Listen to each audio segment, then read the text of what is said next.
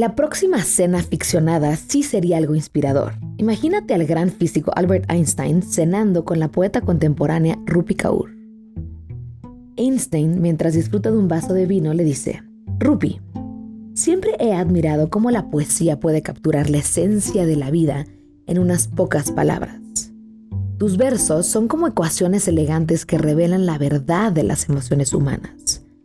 ¿Cómo encuentras la inspiración para expresar la vida de manera tan poética?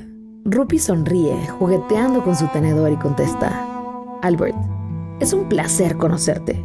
Para mí, la poesía es una forma de explorar la complejidad de la existencia humana. Como tu búsqueda de la teoría unificada, la vida es un misterio. Y la poesía es mi manera de desentrañarlo, de traducir los sentimientos en palabras. ¿Y tú ¿Cómo encuentras la belleza en las ecuaciones matemáticas? Einstein asiente y responde, entiendo lo que quieres decir. Para mí, las ecuaciones son como un poema en sí mismas.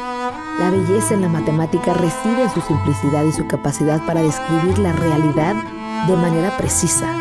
Pero, ¿cómo reconcilias la belleza de la poesía con la inevitabilidad de la entropía y el caos del universo? Rupi reflexiona. Buen punto, Albert. Creo que la poesía es una forma de enfrentar el caos y encontrar significado en él. ¿Cómo tomar las piezas rotas de la vida y crear algo hermoso con ellas? La poesía nos permite encontrar orden en el desorden emocional. ¿No crees que la ciencia también busca comprender el caos del universo? Einstein asiente. Tienes razón, Rupi.